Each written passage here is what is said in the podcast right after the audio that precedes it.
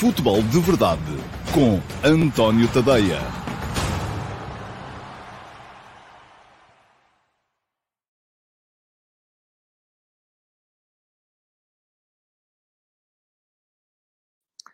Ora, então, olá a todos, muito bom dia e sejam muito bem-vindos à edição número 746 do Futebol de Verdade. Hoje é quarta-feira, é dia 15 de fevereiro de 2023 e vamos ter o regresso de uma equipa portuguesa à Liga dos Campeões. Isto foi tão rápido um, que até me esqueci de pôr os colarinhos para dentro da camisola. Já está.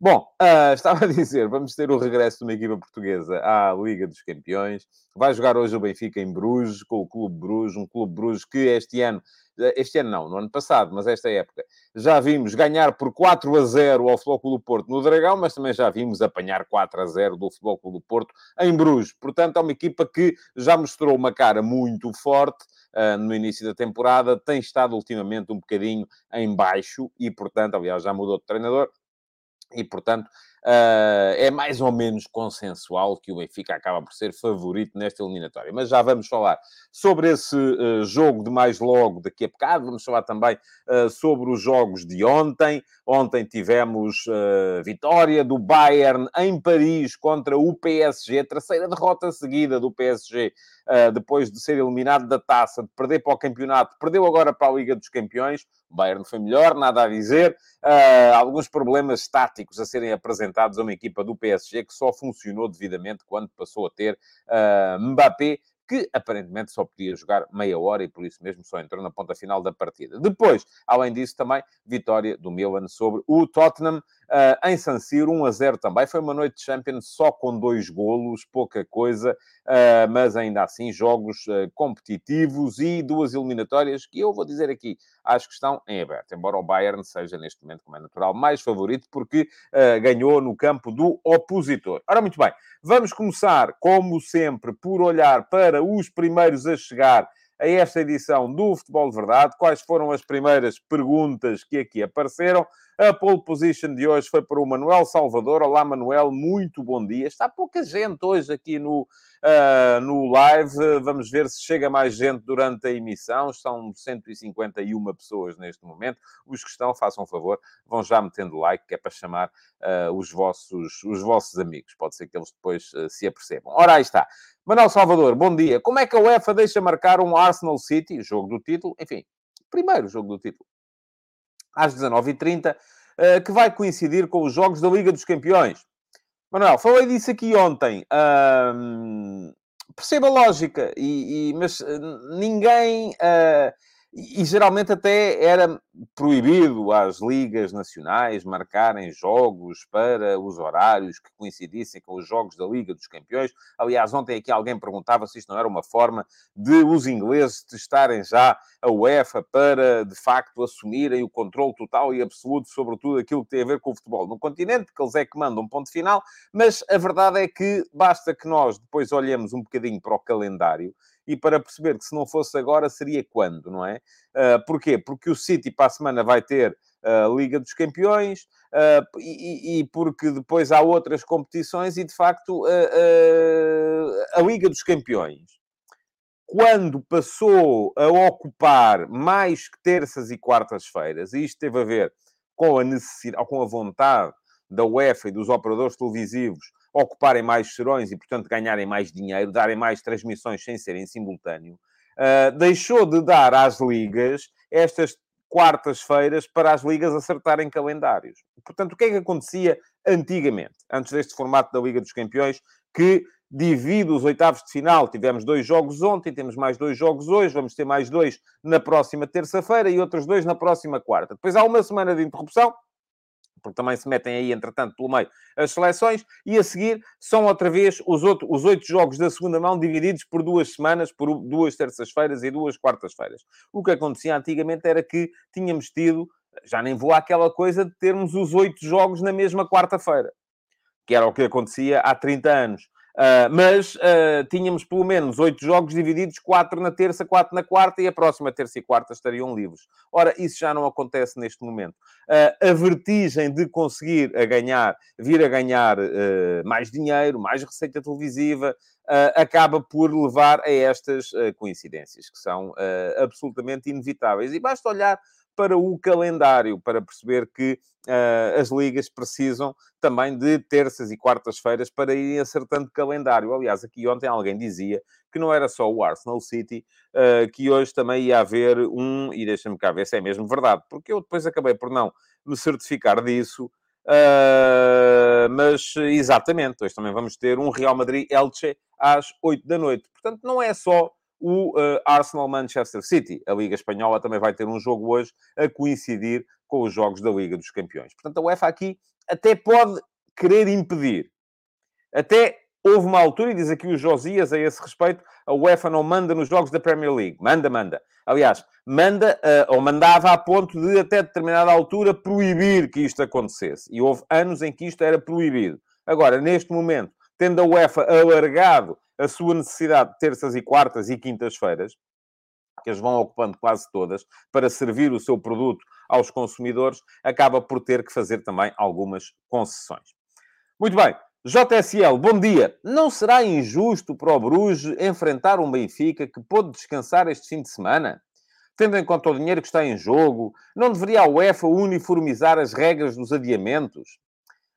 Um, estou a vê-lo aí muito preocupado com uma coisa que poderia até eventualmente beneficiar o futebol português. Portanto, se a maior parte das pessoas andam aqui preocupadas porque temos que adiar os jogos para uh, que as nossas equipas possam estar em condições de competir com as equipas estrangeiras, como aconteceu, por exemplo, já, e estivemos no lado errado da coisa várias vezes quando apareceram aí equipas neerlandesas, por exemplo, e foi dito que o nosso ranking estava a, baixar em, em, em, em, comparação com o dos Países Baixos, um bocado por causa disso, porque eles adiavam os jogos para as equipas se apresentarem eh, em melhores condições, mas o JSL está preocupado é com o contrário, se nós não estamos a ser beneficiados face aos, aos, aos belgas. Ora bem, não, uh, não é injusto. E vou explicar, ou melhor, há aqui uma pequena componente de injustiça, sim. Uh, mas uh, o mundo é injusto, uh, é isso, e às vezes há injustiças. e o que é que eu tenho a dizer sobre isto? Já aqui disse, e não vou dizer o contrário, que sou contra os adiamentos dos jogos por causa deste tipo de coisas. fui contra, tal como, tal como quando toda a gente andava aí a defender que nós devíamos adiar, porque isto é assim, quando não há clubes em concreto, quando falamos em termos gerais, a generalidade das pessoas, se lhes dizem assim, ah, é para proteger o futebol português, face aos interesses dos neerlandeses, por exemplo. As, as, pessoas dizem, sim, sim, devemos adiar, temos que melhorar no ranking. Depois, quando aparecem os clubes, e se é o Benfica, os do Porto e os do Sporting acham mal, os do Benfica acham bem. Se é o Porto, os do Benfica e os do Sporting acham mal, os do Porto acham bem. E, portanto, andamos um bocado nisto. Eu digo sempre a mesma coisa. Acho que faz pouco sentido. E a minha preocupação não é de estarmos aqui a, a, a ver se os portugueses estão a ser beneficiados face aos belgas, que é a sua preocupação, Jota. Um, a minha preocupação é outra, é de perceber se, por exemplo, dentro da nossa liga, que é aí que nós temos que nos preocupar, é isso que nós podemos controlar, se não há aqui situações de injustiça, por exemplo, para o Passos de Ferreira, que teve que fazer três jogos numa semana, não recebendo receita europeia. Uh, quem recebe a receita europeia é o Benfica, uh, e é o Foco do Porto, e é o Sporting, e é o Sporting Clube Braga, são eles que lá andam, Portanto, são eles que têm mais dinheiro, que podem contratar mais jogadores, podem ter plantéis mais ricos, podem ter mais opções, maior diversidade de opções e, portanto, podem aguentar calendários mais preenchidos. Agora, quem não recebe receita, ser forçado a, a antecipar jogos uh, para que o superior interesse nacional venha a ser beneficiado, aí já me parece errado. Porque o Passo de Ferreira, que teve que jogar esse jogo antecipadamente, ainda por cima, antes de um jogo importantíssimo para o Passos, que era o jogo com o Gil Vicente, que era o jogo do qual ia depender a possibilidade do Passos continuar a ter alguma hipótese de sonhar com a manutenção, uh, já me parece injusto ter sido forçado a antecipar esse jogo. Porque, de resto, agora, uh, uh, para responder à sua pergunta, Jota, se não devia a UEFA uniformizar as regras de adiamentos, repare uma coisa. Para uniformizar isto. Agora pergunto-lhe assim: e seria justo, o, o, por exemplo, imagino que o Porto ia jogar, como o Porto é o seu clube, o Jota vai já dizer-me que não, que não era justo. O Porto ir jogar com o Inter, imagino que jogava esta semana, depois de jogar com o Sporting, ah, numa semana em que o Inter, imagino, nem aconteceu, mas em que o Inter, por acaso, jogou com a Sampdoria, que é uma equipa à partida mais fraca. Uh, mas imagino que jogava um jogo da taça contra uma equipa da segunda da, da Série B. Aí também, e como é que se uniformiza isto, não é? Como é que se uniformiza que o Benfica vai jogar com um adversário da mesma igualha, da mesma capacidade que o Bruges? Uh, porque não é só os dias de descanso. Se uma equipa tiver um jogo de taça a jogar com uma equipa da terceira divisão, como aconteceu com certeza várias vezes durante a fase de grupos da Liga dos Campeões, e às vezes vai defrontar outra que teve um clássico essa equipa que jogou contra uma equipa da terceira divisão pôde fazer descansar jogadores. E aí já não lhe preocupa a injustiça? Ah, mas aí é o sorteio. Pois, está bem. Uh, quer dizer, há imensas coisas. E para uniformizar isto, era preciso fazer uma coisa muito simples, que era... Todas as ligas tinham que ter o mesmo número de jornadas. Imagino que a UEFA fazia passar esta. Todas as ligas, a partir de agora, têm que ter 18 equipas. Têm que ter uh, eh, 34 jornadas. Esta semana é a semana de se jogar uh, liga, para não se jogar taça, para uma equipa não ser beneficiada. Na outra semana é a semana de se jogar taça. Pronto, ok. Mas imagina, ah, mas nós cá em Portugal uh, temos, nem sei quantas, mas imagino, um, e Portugal nem seria o caso mais dramático. Temos, imagino o que é obrigarmos os ingleses a jogarem com 18 equipas, os alemães a jogarem com 18 equipas, os alemães por acaso já têm 18, uh, ah, e depois irmos obrigar também o campeonato de Andorra a ter 18 equipas também, quando eles se calhar têm 18 equipas no país todo. Uh, portanto, está a ver, a questão aqui é, é impossível uniformizar aquilo que não é uniforme. Porque para o fazer estaríamos sempre a entrar em uh, uniformizações fictícias, forçadas e que têm pouco a ver com a realidade. Miguel Maia, bom dia. O Vitória Futebol Clube não foi o Vitória Futebol Clube, foi o Vitória Sport Clube, um, Guimarães. Vendeu 46% do seu capital. Creio que isso ainda vai à Assembleia Geral, mas uh, uh, está bem encaminhado. Para quando estes capitais uh, nos grandes? Porque é que esse capital é mal visto em Portugal? Miguel, isto, enfim, vamos um dia destes, se calhar, falar aqui mais sobre isso. Eu tenho esse tema previsto para os ataques rápidos. Um, há uma coisa que me preocupa, uh, não é necessariamente a mesma que preocupará a maior parte das pessoas, mas aquilo que está aqui em causa, e eu depois falo disso nos ataques rápidos, se ficarem mais um bocadinho, uh, vamos com certeza, vai com certeza ver a sua uh, curiosidade satisfeita. Jorge Fernandes, bom dia. Não devíamos estar preocupados com a falta de público nos estádios. pôs aqui um ponto final, se calhar queria pôr um ponto de interrogação, não sei. A Liga não devia multar as equipas que impeçam os adeptos adversários de irem ao estádio quando os da casa não garantem o estádio cheio? Sim, já falámos sobre isso é tema repisado e já disse no outro dia que sim. Uh, Tiago António Carvalho, bom dia. Fui só, mas ah, atenção, deixa-me só voltar atrás um bocadinho para, para explicar uma coisa. A Liga uh, só pode, e isto uma vez coloquei esta questão ao diretor-geral da Liga, ao Tiago Madureira. Uh, e aquilo que ele me respondeu foi: mas só é possível exercer esse tipo de poder mexendo naquilo que é a receita. E a receita vem de onde? Vem da televisão. Portanto, se nós queremos impor determinadas regras, temos que ter o controle sobre a receita de televisão. E aí uma equipa que não seja capaz de uh, impor ou de, ou de, preencher os estádios ou de preencher as bancadas que, estão, que são visíveis na transmissão televisiva, porque automaticamente está a contribuir para um espetáculo televisivo mais pobre, vai ser, vai receber menos daquilo que é a receita que lhe caberia em condições normais. E, e portanto, essa é uma das razões também que me leva a ser favorável à centralização dos direitos televisivos. Agora sim, Tiago Carvalho, bom dia. Fui só eu que achei o jogo PSG-Bayern numa pobreza? Não sei se foi só o Tiago, eu não achei assim tão pobre quanto isso. Será este o resultado de duas equipas que nos respectivos campeonatos, com pouco esforço, acabam sempre por ganhar? Talvez. Uh, embora Vamos a ver como é que vai correr este ano. O União Berlim está ali a apertar o Bayern e o PSG, se continua neste ritmo, é capaz de voltar a perder o campeonato, como já perdeu nos anos mais recentes, uma vez uh, para o Lille e outra vez para o Mónaco. Portanto, vamos a ver se se uh, repete. Uh, o Spanenka, bom dia. Ao ver o PSG Bayern, apercebi-me da queda de Neymar e do que ele podia ter sido.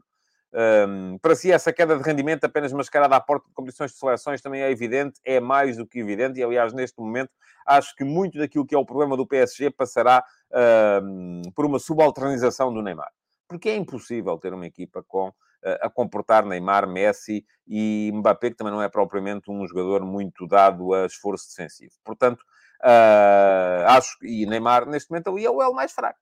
Essa é a questão. É claramente o L mais fraco, portanto, se alguém tem que ser sacrificado, acabará por ser ele. Ora, muito bem, vamos lá. Uh, Deixem-me só ver se vocês, entretanto, têm alguma coisa de interessante e de importante a dizer relativamente àquilo que eu estive para aqui a falar. Uh, agora vamos lá ver uh, o que é que há aqui. Pá, pá, pá. Uh, o JSL diz que este já não é o Bruges da fase de grupos, mas qual Bruges da fase de grupos? O que ganhou 4 a 0 ao Porto ou o que perdeu 4 a 0 com o Porto? É, é que mesmo na fase de grupos parece-me que houve dois.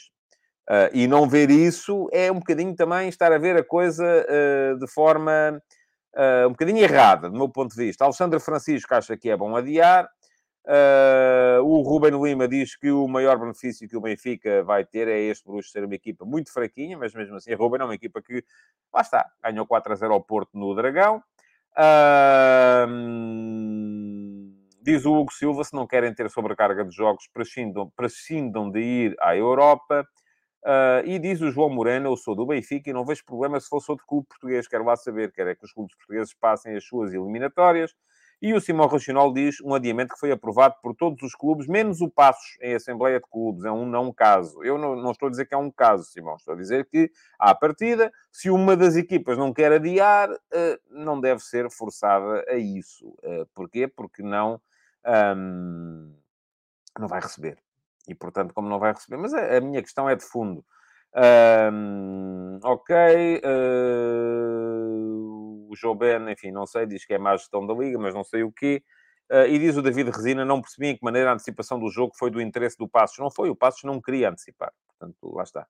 Uh, e, enfim, está aqui muita gente a falar de coisas que eu nem sei do que é que são. Portanto, é assim, se vocês uh, insistem em manter diálogos fora daquilo que é a correnteza normal do programa, aquilo que eu faço é muito simples, é seguimos em frente, vamos para bingo e não há mais comentários. Pronto, é assim que funciona.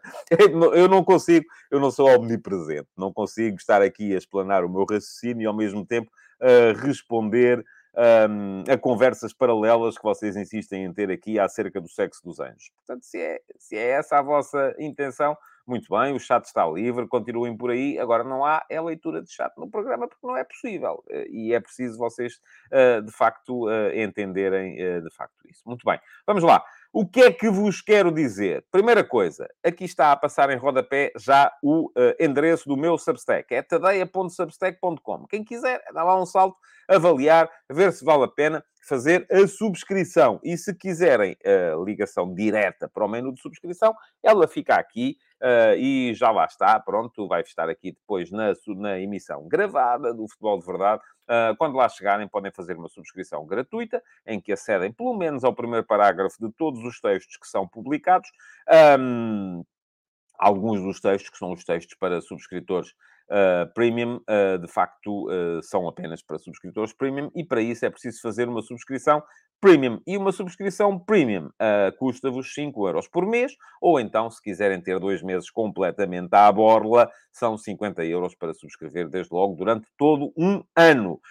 além disso, os subscritores premium têm acesso ao meu canal de Telegram, onde eu todos os dias leio os textos que vou escrevendo e vos envio para vocês poderem ouvir em áudio em vez de uh, estarem a ler, o que quer dizer que podem ouvir enquanto estão a cumprir outras tarefas do vosso dia a dia, como passear o cão, uh, andar no trânsito, uh, tomar duche, fazer a barba, enfim, aquilo que vocês quiserem.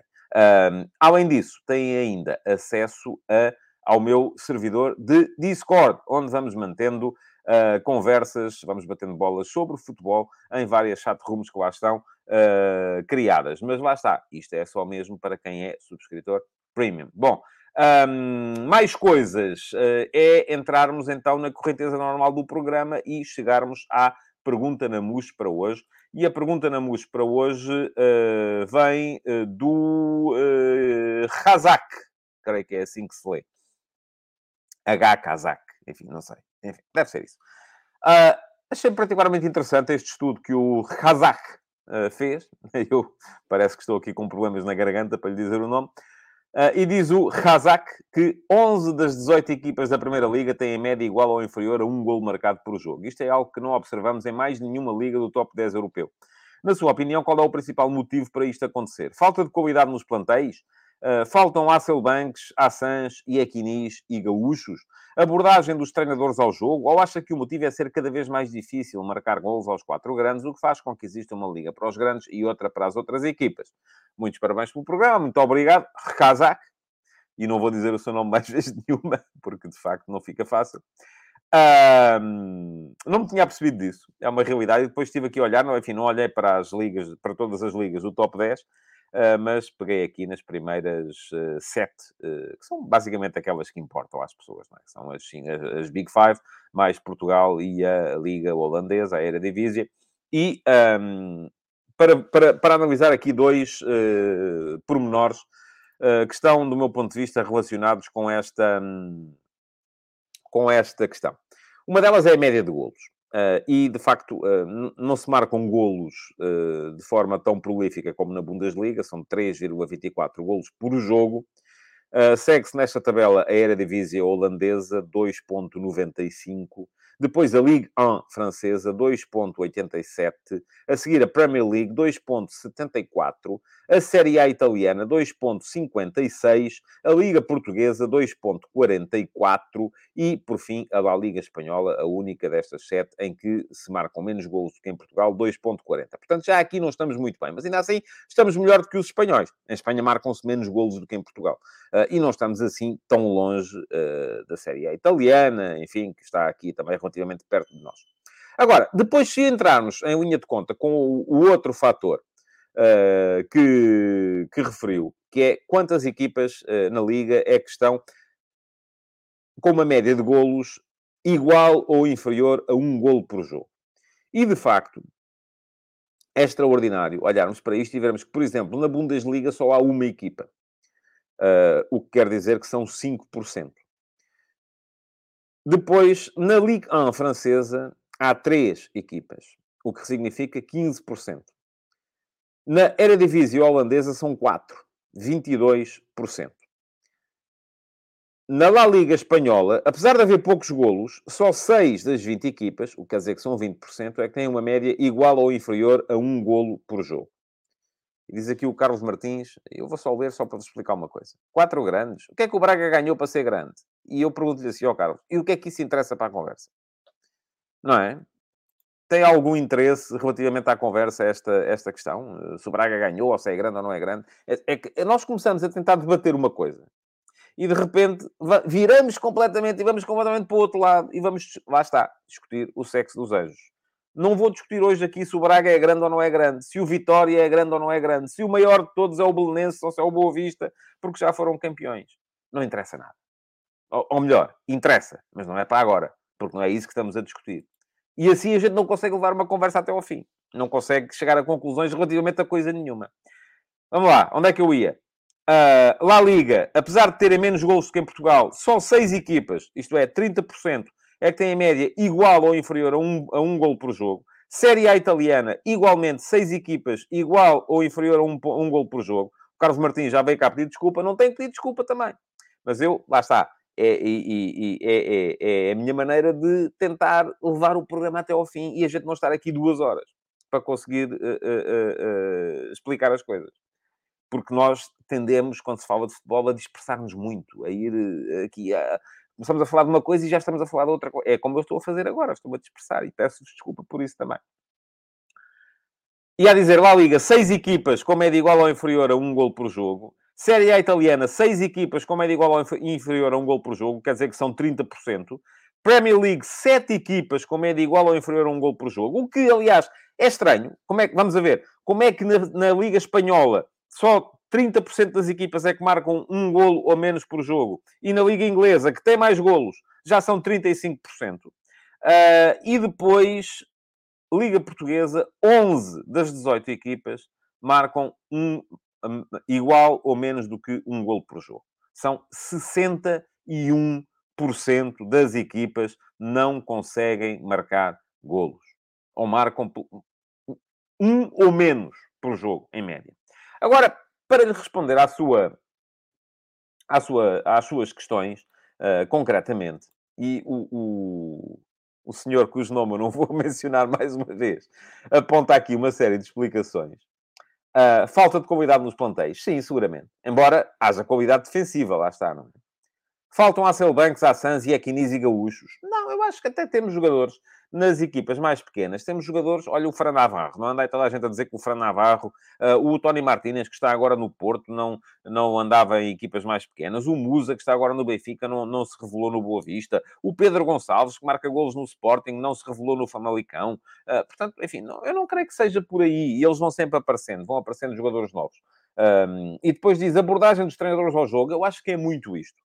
Acho que tem muito a ver com isto. E pergunta também, ou acha que o motivo é ser cada vez mais difícil marcar golos aos quatro grandes, o que faz com que exista uma liga para os grandes e outra para as outras equipas? Uh, também não vou por aí, porque se formos a ver, a generalidade dos clubes fazem todos os anos 34 jogos no campeonato e desses 34, só 6 é que são com o uh, Benfica, com o Flóculo Porto e com o Sporting. Enfim, se quiser incluir o Braga, oito são com o Benfica, Porto, Sporting e Sporting Clube Braga. O que quer dizer que sobram 26 jogos para eles poderem marcar golos. Aqui a grande questão, do meu ponto de vista, é aquela que uh, o, o, próprio uh, senhor, cujo nome eu não vou voltar a pronunciar, referiu também, que tem a ver com a abordagem dos treinadores ao jogo. Há muito essa ideia do jogar para não perder. Há muito essa ideia do jogar para não jogar.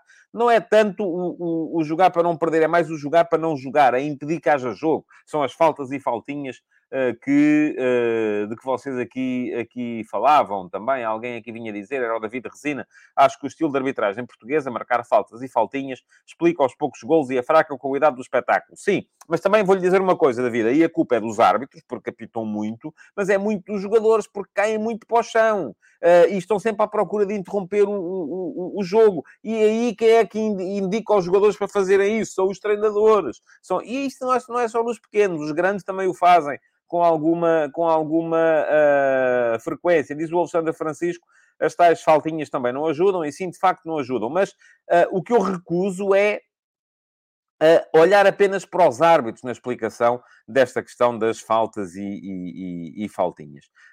porque não me parece que sejam eles, podem até ser os principais, mas não são os únicos uh, culpados por esta, por esta questão.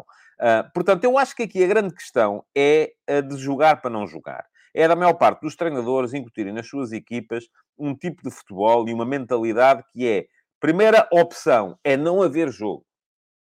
E depois, naquele bocadinho de jogo que ainda assim há, se formos nós a marcar um golo em vez de ser os adversários, fantástico, ganhamos por 1 a 0. E essa é a, a, esse é um problema uh, do, nosso, do nosso futebol onde muitos treinadores, e isto pode ter a ver com múltiplas razões, uh, e diz aqui o Rafael Mota, e se calhar é verdade, a culpa também é nossa, e se calhar é, é também um bocadinho dos adeptos, um, que se um treinador perde dois jogos, já querem que ele uh, vá de vela virada. E, portanto, uh, uh, e o treinador como é que reage a isso? Tem sempre um lugar em perigo, então é pá, vamos lá jogar, é para não perder. Jogar para não jogar, lá está. Uh, e eu uh, uh, mantenho aquilo que já digo há 30 anos, pelo menos. e na altura fui sur positivamente surpreendido quando vi que um texto que eu tinha escrito no Record fazia parte de uma cadeira de futebol no, no, na Faculdade de Motricidade do Porto. Um, que é, o importante aqui é jogar com os, como os grandes para ser como eles. O que é que acontece? Quando os treinadores tentam incutir uma mentalidade mais positiva às suas equipas, depois, quando vão jogar contra os grandes, apanham e apanham largo. Mas as equipas passam a saber jogar assim. Porque começam a jogar assim sempre. E quando jogam contra equipas do seu nível e do seu campeonato, uh, acabam por uh, conseguir dar melhor conta de si, uh, mas infelizmente cada vez menos, apesar de ter sido ensinada na faculdade, esta teoria vai tendo adeptos. E portanto, cada vez mais vamos tendo treinadores que, como diz aqui o Alexandre Pardal, treinam até à exaustão a organização defensiva e focam 90% do treino nisso. E não é só a questão da uh, organização defensiva, é, lá está, o jogar para que não haja jogo. É muito isso que os treinadores cada vez mais estão a incutir nas suas, uh, nas suas equipas. Diz o David Resina, eu acho que se os árbitros não marcassem essas faltinhas, os jogadores deixam rapidamente ou pensam duas vezes antes de se mandarem para o chão. Está certo, mas depois é, aí entra... Repara uma coisa, aí a culpa também é nossa, nossa, jornalistas, porque depois o escrutínio que é feito às arbitragens, com frames e mais frames para aqui e para ali, os árbitros preferem sempre defender-se e apitar. Porque se apitarem, eh, é uma coisa. Ai, marcou mal esta falta a meio campo, marcou mal estas 20 faltas a meio campo, está certo. Mas se não apitam e depois de repente se vai ver que até houve falta e deu golo, ha, interferiu no resultado. Uh, e, são, e é uma semana a falar do tema. E, portanto, isso também não ajuda. Há muitas coisas que não ajudam e que uh, contribuem para isso. Diz aqui o Ricardo Pinho que adeptos assim há em todo o lado, não é só em Portugal eu acho que a cultura que nós temos em Portugal, uh, da, da, da... Ah, eu creio que estava a falar da, da, da, contestação aos treinadores. Não é bem assim. Isto é uma coisa muito latina. Mas sim, há muito em Espanha também essa, essa cultura. Diz o António Silva que, infelizmente, esse problema do jogar para não perder já vem das camadas jovens. Uh, e o Rafael Mota, que é braguista, diz: fomos jogar à grande no ano passado à luz e levámos 6 a 1. Pronto, está bem, mas depois ganhou.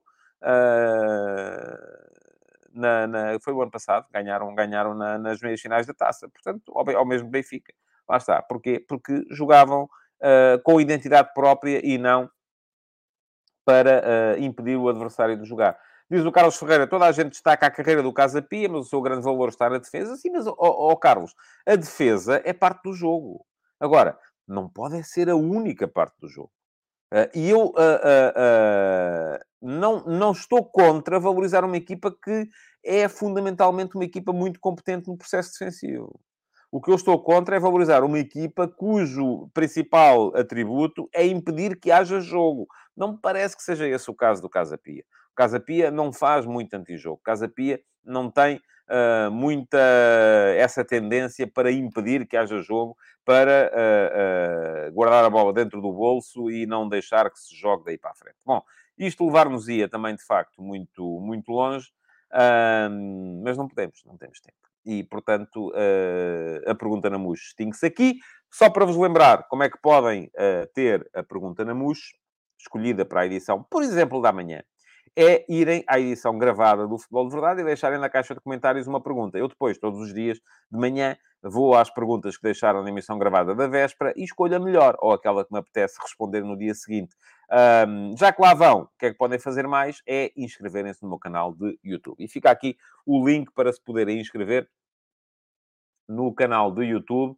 Uh, se é só clicar em cima do inscreve-te no canal, é muito fácil, uh, não, não tem dificuldade nenhuma. E além disso, é também chegarem lá e uh, ativarem as notificações, carregando em cima do sino para serem avisados sempre que eu entro em direto. E isso pode ser importante por exemplo, se querem ter as vossas perguntas como as primeiras, que eu também leio sempre as primeiras aqui no programa. Portanto, o que é que é importante para fazerem isso é serem notificados quando eu coloco a emissão uh, em, uh, em direto. E se eu coloco, em, quando eu coloco a emissão, que é por volta do, do, do, do meio-dia, uh, meia hora antes do programa começar, vocês recebem logo a notificação e vão logo lá correr, deixam a pergunta e é uma das primeiras e é, e é lida. Bom, vamos lá. Vamos seguir em frente para... Hum, para chegarmos então aos ataques rápidos, que hoje são alguns e são uh, interessantes do meu ponto de vista, uh, portanto vale a pena uh, ficarem por aí para assistir. Ora, muito bem, o que é que temos para dizer? Liga dos Campeões de ontem. Vitória do Bayern em Paris contra o PSG. Eu ontem tinha dito aqui que, bom, enfim, o PSG tem grandes jogadores, vamos lá ver. Não acredito que haja Mbappé, e ainda houve meia hora de Mbappé, Uh, mas uh, uma equipa que tem Messi, que tem uh, Neymar, é, é, bom não a menosprezar. Mas a verdade é que o Bayern chegou lá e meteu o jogo no, no bolso. Não, a equipa do PSG, formada como está, e como foi o início de, daquele jogo de ontem, com Messi e Neymar, que sem bola não se mexem, Uh, basicamente ficam na frente para poder estar na frente quando a equipa recupera a bola e poderem ser perigosos, mas foi completamente engolida por um Bayern muito mais uh, comprometido com o jogo, muito mais completo, uh, grande jogo do Kimmich, grande jogo do, globalmente da equipa do Bayern, que chegou ao golo. É verdade que chegou ao golo no lance que o Donnarumma não está bem, é um lance que ele podia perfeitamente ter apanhado, o cruzamento largo do Alfonso Davis para o segundo posto, para a finalização impecável de primeira do Kingsley Coman. Uh, e a bola passa debaixo do corpo do Donnarumma. Podia ter feito mais naquele lance. Há outra questão também que muita gente pode vir aqui dizer. Então, mas esperem lá. O uh, Coman está completamente livre daquele lado. Aquilo não devia ser o Nuno Mendes a estar lá a fechar. Há aqui um aspecto que é importante verem. E é olharem para uh, toda a movimentação do ataque do Bayern. E, por exemplo, onde é que está o Choupo-Moting naquele momento. Choupo-Moting está com o Alfonso Davis na esquerda. Toda a equipa do Bayern atraiu toda a defesa do uh, eh, PSG para aquele lado, para depois, o que falta ali também, é a pressão em cima do Alfonso Davis, que faz o cruzamento completamente à vontade, levanta a cabeça, vê onde é que está o Kingsley Coman e depois a execução é fantástica. Tanto do Alfonso Davis no momento do cruzamento, como do Kingsley Coman, na forma como lhe dá de primeira, um, sem deixar cair, para meter a bola, um, enfim, podia ter defendido o Donnarumma, podia, mas tudo o resto foi muito, muito, muito bem feito.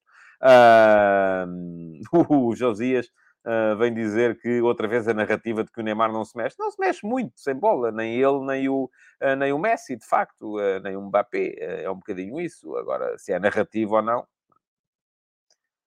diz aqui o Viriato da Beira, Mbappé condicionado, produz mais que Messi e Neymar juntos. Também não vou assim tão longe. Mas reparem, por exemplo, se a Argentina foi campeã do mundo com Messi, que trabalha pouco sem bola, é precisamente porque depois lá à volta dele tinha uma equipa de gente que trabalha por ele e pelos outros. Uh, tinha Depol, tinha uh, o próprio Julián Alvarez, que foi muito importante a entrada na equipa, uh, o, o próprio Enzo Fernandes, que foi muito importante entrar na equipa. Portanto, são jogadores que estavam lá e que faziam... O importante, lá está, é toda a equipa produzir e toda a equipa cumprir todo, tudo aquilo que, que é pedido dela. Não tem que ser cada um. Eu acho que é perfeitamente possível uh, incluir ou fazer uma equipa com um jogador assim na frente, com dois é difícil, com três é cada vez mais complicado. Bom, um, Houve outro PSG com a entrada de, de, de, de Mbappé. Aparentemente só podia jogar meia hora. Uh, o PSG ainda fez dois golos, foram ambos anulados. O primeiro fora de jogo claríssimo uh, do Mbappé. O segundo, um fora de jogo milimétrico do Nuno Mendes, que fez uma grande ponta final do jogo. Sempre a desequilibrar no ponto de vista ofensivo, uh, a atacar muito, muito, muito importante. Terá uh, levado que pensar o Roberto Martínez, que foi lá ver a partida. Uh, mas uh, a verdade é que o PSG neste momento vai com três derrotas consecutivas. Uh, já o disse aqui, uma para a taça, uma para o campeonato, uma para a Liga dos Campeões. Começa a ficar a vida complicada uh, para o uh, Galtier, o treinador. Agora, daqui até à segunda mão, são três semanas. E vamos ver o que é que acontece daqui até lá. Vai ser só a 8 de março. Acho que o Bayern é mais favorito, mas não diria que a coisa está fechada. O outro jogo, não vi. vi o resumo só mais desinteressante, de qualquer maneira. Um, acabou por ser, pelo menos pelo que vi do resumo, uma vitória justa uh, do Milan sobre o Tottenham, golo uh, do uh, Brahim Dias, numa insistência, depois de duas grandes defesas do Foster. Não esteve bem, no meu ponto de vista, o Eric Dyer no lance, da maneira como é batido pelo, pelo Theo Hernandes. Uh, também acho que o próprio Perisic podia ter feito mais. A segunda defesa do Forster é fenomenal, mas ao terceiro remate ele de facto já não tinha muito para, para, para dar. Bom, já falámos aqui, e por isso vou arriscar, porque já vamos com o programa adiantado, uh, do facto de haver hoje um Arsenal City. Amanhã, uh, enfim, não é que vai haver o jogo, porque hoje vou estar a ver o uh, Bruges Benfica e vou estar inclusive na RTP3 no no final do jogo. Diz aqui o Pedro Almeida que o erro foi do Romero e não do Dyer. Vou ter que ver melhor então. Só vi o resumo mesmo. Pareceu-me o Dyer, mas uh, uh, admito que sim. Uh, certo. agora, o que é que há a dizer mais? Vai haver hoje também Borussia Dortmund Chelsea. E, aliás, achei curioso. mas achei curioso, mas não temos tempo agora para isso. Porque ainda vos quero falar de mais três coisas nos ataques rápidos. Primeira, a proposta de compra de, uh, salvo erro, 46% uh, do... Diz-me aqui o Carlos Martins que dá para ver uh, eh, 30 minutos do Arsenal City. Vou ter que jantar nesses 30 minutos, uh, porque uh, depois não dá. Vamos lá. onde é que eu ia? Ah, uh, proposta de compra do Vitória Sport Clube por parte do, uh, da empresa que é dona do Aston Villa. Uh, é diferente daquilo que foi, por exemplo, a compra do Boa Vista uh, pelo senhor Gerard Lopes, dono do Bordeaux e antigo dono do Lille, uh, porque esse tem a totalidade das ações. Uh, é diferente daquilo que é a proposta do, de compra, ou já aceito, de 20, enfim, não, nem sei daqui de cor quanto é que é, mas de uma parcela à volta dos 20% da SAD do Sporting Clube Braga por parte da QSI, da Qatar Sports Investment, que é dona do Paris Saint-Germain, mas o que está no fundo é sempre o mesmo. E vocês até podem uh, vir aqui discutir, deixem-me só ler aqui este comentário, que posso jantar e ver o jogo ao mesmo tempo. Não, não posso, não consigo, sou capaz. Ou estou a jantar ou estou a ver o jogo. Não, não, não. Vocês, se calhar, são capazes, eu não sou capaz. Uh, até porque vejo mal ao longe e preciso de, de, de, óculos para ver, para, ver, para ver televisão e, portanto, não, não dá. Uh, impossível. Só se me fosse sentar em frente à televisão com o prato, e, enfim, não é. Mas isso também não interessa nada.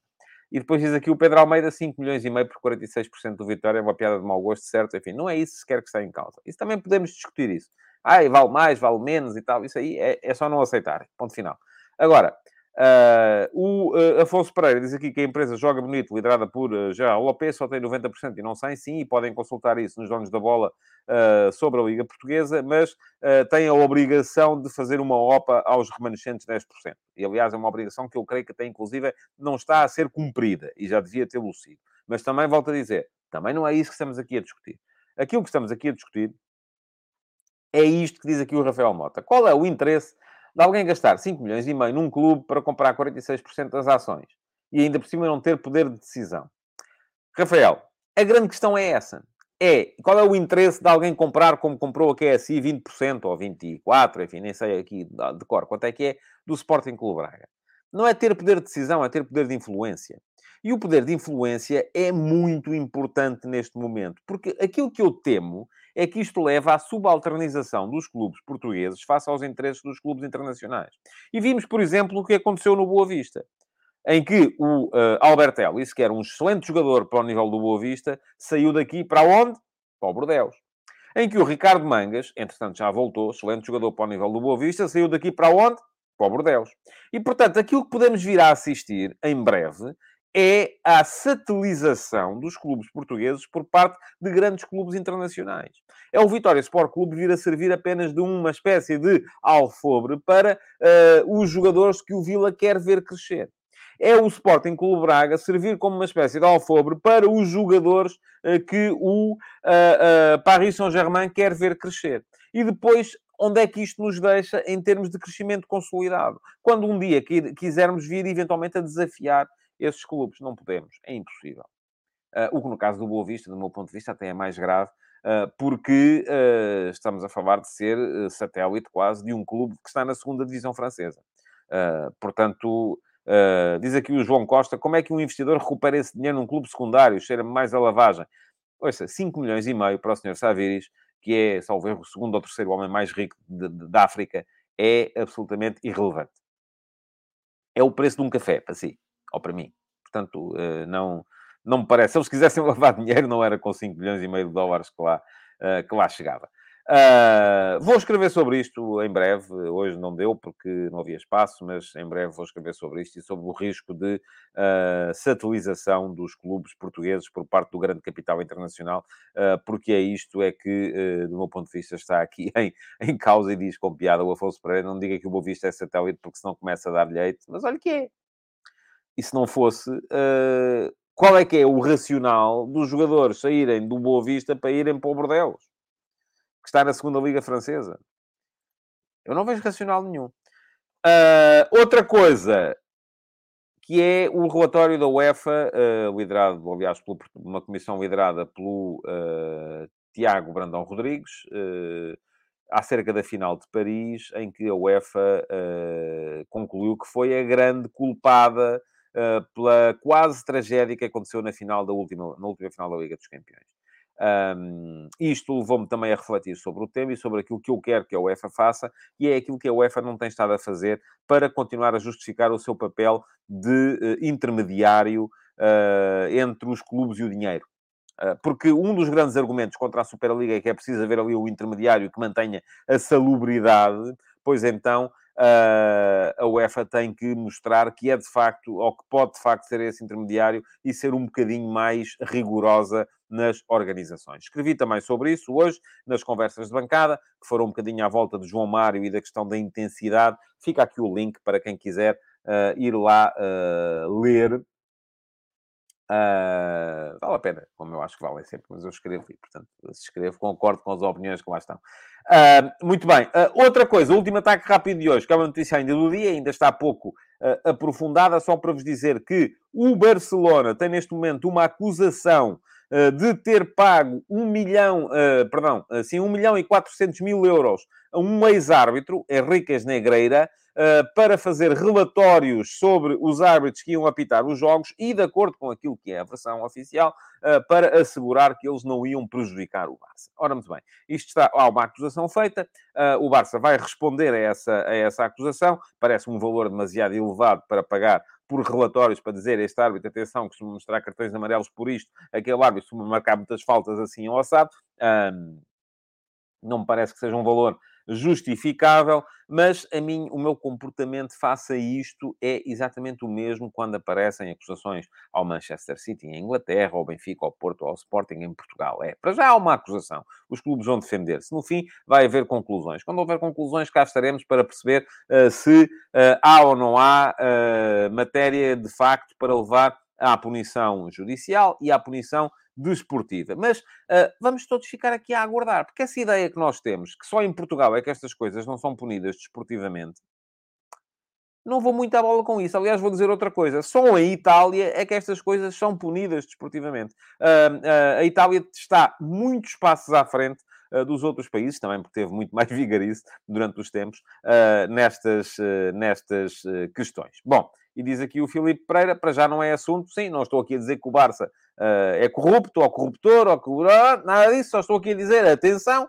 há este caso, há esta acusação. Não é só cá que há acusações, no estrangeiro também há acusações. Uh, e depois, vamos a ver se as acusações forem comprovadas ou não forem comprovadas, se vai haver ou não vai haver punições desportivas. Portanto, é só isso que eu tenho para vos dizer, uh, porque nesse aspecto Portugal não é assim tão pior do, que os, uh, do que os outros. Bom, e entramos, por fim, no ataque organizado para hoje, sendo que o ataque organizado de hoje uh, vai ser dedicado ao jogo de mais logo entre o Bruges e o Benfica. para vos responder, na minha opinião, às três perguntas que vos deixei no lançamento deste, deste programa. Primeira questão. Uh, o Benfica tem condições para seguir em frente? Sim. Acho que o Benfica é favorito. Uh, acho que o Benfica é a melhor equipa que o Bruges. Uh, acho que o Benfica uh, está num melhor momento. Aliás, isso não acho, isso tenho a certeza. Que o Benfica está num melhor momento que o Bruges. O Benfica teve uma quebra a seguir ao Campeonato do Mundo, normal. Uh, depois, até se calhar um bocadinho enfatizada pela questão Enzo Fernandes, mas neste momento parece já estar outra vez a recuperar a, sua, a sua condição. O Bruges, nos últimos 10 jogos, ganhou um. E são jogos atenção, não foram contra colossos europeus, uh, foram contra equipas da Bélgica. Uh, e, portanto, não são, à partida, equipas que possam atemorizar, assim, muita gente. Ganhou um, empatou sete, perdeu dois. É uma equipa que tem empatado mais do que qualquer outra coisa. agora, é como diz aqui o Joven, não vai passear. Não, não vai passear. Não me parece que seja um passeio. Este Bruges continua a ser uma equipa com bons jogadores, Uh, quer jogue Jutgla ou Yaremchuk uh, na frente, são dois excelentes pontas de lança, tanto um como o outro. É uma equipa que mudou de treinador há pouco tempo, é uma equipa que continua a ter um médio-centro uh, forte e inteligente na gestão dos ritmos de jogo, como é o Onerica. É uma equipa que tem um médio intenso e agressivo e, ao mesmo tempo, capaz de aparecer em zonas de sinalização, como é o Fanakan. não vai ter Skov Olsen, que é uma das principais, se não a principal arma ofensiva desta equipa do Bruges. Também é uma equipa que está, no meu ponto de vista, aparentemente, olhando para uh, os jogadores que têm jogado mais vezes, uh, um bocadinho menos dependente daquela, daquele poder e explosão dos africanos, uh, do, do Solá, do, do, do um, porque, aliás, provavelmente vai jogar, vai jogar Lang no, no, no, ataque. Um, mas, mas continua a ser uma equipa que pode complicar a vida ao Benfica. Eu acho que o Benfica é importante que não perca hoje, se ganhar, maravilha. Se não perder, continua a ser, do meu ponto de vista, favorito depois do jogo de logo para, para a segunda mão. Agora, a grande questão que muitos de vocês colocarão aqui também é e que Benfica é que deve jogar? E eu acho que essa questão, uh, uh, posso dar-vos aqui a minha opinião, não quer dizer que vá de todo uh, acertar. mas aquilo que me parece a mim é que o, há todas as condições para o Roger Schmidt manter o 11. é verdade que, entretanto, desde que ele teve que fazer algumas adaptações, enfim, saiu o Enzo, apareceu o Chiquinho como médio centro, deixou de haver Rafa, que se lesionou, deixou de haver Gonçalo Ramos, que se lesionou, eles já voltaram. Uh, no último jogo já apareceram uns minutos. Uh, devem de repente vir a ser titulares agora? Eu acho que não. Uh, acho que Rafa é um jogador fundamental neste Benfica. Acho que Gonçalo Ramos é um jogador importante neste Benfica. mas eu continuo. Eu acho que Roger Schmidt é fiel a uma, a uma ideia que é a equipa que ganha não se mexe. Aliás, ele foi muito com base nisso, na manutenção de rotinas, que ele construiu o Benfica desde o início da época, quase sempre o mesmo 11, muita repetição de processos, uh, e isso é fundamental para a equipa. A equipa, neste momento, está a começar a habituar-se a jogar uh, com o Neres naquela posição central, Neres em vez de Rafa, enfim, menos velocidade na condução, mais criatividade. menos capacidade, porque o Neres, para chutar, geralmente precisa de sair da direita para o meio para aplicar o remate de pé esquerdo. Uh, mas, uh, uh, mesmo a jogar ao meio, continua a ter a possibilidade, com certeza, de chutar. enfim, o Bruges poderá aparecer um bocado mais subido no campo. Isso pode vir a, recomendar a presença do Rafa, mas não quer dizer que o Rafa não possa jogar a última meia hora, eventualmente. Quanto à questão do ponta de lança, também é uma questão importante, porque uma coisa é ter Gonçalo Ramos, outra coisa é ter Gonçalo Guedes. E eu, no último jogo, no jogo contra o Braga, vim aqui dizer e logo vocês vieram, ah, e tal, não tem nada a ver, o Guedes não tem nada a ver com o Ramos. Enfim, tem muito a ver, um, sobretudo quando o termo de comparação é Neres, não é? Aquilo que eu contestei aqui no jogo contra o Braga foi que, na altura em que perdeu o Bá por expulsão, o Schmidt tenha substituído o Guedes, tenha metido o, o pelo Gilberto, tenha metido o Neres na posição de ponta de lança e depois tenha substituído o Neres uh, pelo Ramos. Uh, quando, do meu ponto de vista, então faria mais sentido substituir logo o Neres pelo Gilberto e manter o Guedes, uh, uh, porque era um jogador para aquela lógica, lógica de Benfica a jogar com 10, faria o mesmo sentido que faz ou que faria o Gonçalo Ramos. Agora, são jogadores diferentes. Gonçalo Ramos é um avançado com mais movimentos curtos, mais diagonais curtas. Gonçalo Guedes é um avançado mais capaz de explorar profundidade, mais capaz de explorar a largura, de aparecer junto às laterais. Um, qual é que é o, o, avançado que o jogo de hoje recomenda? Eu diria Guedes, mas fico curioso para perceber de facto o que é que vai uh, acontecer e qual vai ser a escolha do uh, Roger Schmidt. Ora, muito bem, o que é que vocês dizem sobre isto? vamos lá ver, diz o Vitor Barros. Arsenas e Florentino não jogam os dois no meio campo, creio nunca ter acontecido já aconteceu a espaços, mas não creio que uh, seja neste momento. Uh, eu acho que é Chiquinho. Uh, diz aqui o Filipe Pereira que é Florentino Chiquinho. Chiquinho tem estado bem, não vejo razão para mudar precisamente neste, neste, neste jogo. o Carlos Martins diz que o atual Bruges na Liga Portuguesa teria dificuldades para se manter. Também não exagero, Carlos. não me parece que seja por aí. O Pedro Almeida diz que o Ramos foi miserável contra o Braga, entrou cansado não era um jogo muito próprio para as características dele, do meu, do meu ponto de vista. Uh, e o Filipe Pereira diz aqui, Florentino Chiquinho, João Mário Rafa, Orsnes e Guedes, também acho que vai ser isso. O José Neto diz, acho que vai ser Tino Chiquinho, Frederico Guedes, João Mário e Ramos. Bom, então sem uh, Neres e com Guedes e Ramos. Também é uma hipótese. Uh, mas enfim, mais logo vamos ver e amanhã uh, cá estaremos para falar do que for o jogo. Uh, vou estar também logo à noite, já vos disse, na RTP3, no final da partida, para fazer um comentário logo ali uh, mais quente. Quem quiser também pode dar lá um salto para, para ver. De resto, o que é que eu tenho ainda para vos dizer? Só mais uma coisa. Duas. A primeira é metam like, já sabem como é que é. E a segunda é que ontem saiu mais um uh, episódio do F80. Foi o episódio 390.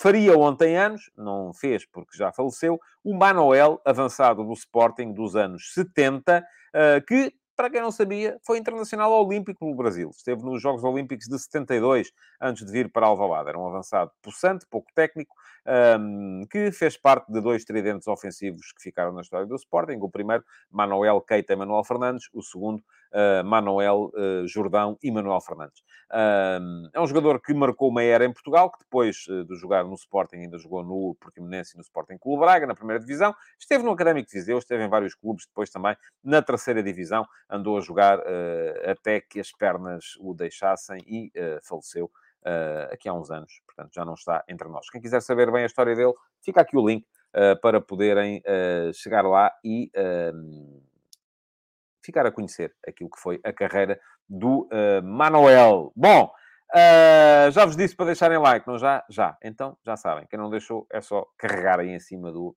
do lugar para deixar like no programa e amanhã cá estaremos todos mais uma vez. Até lá. Futebol de Verdade. Em direto de segunda a sexta-feira, às 12h30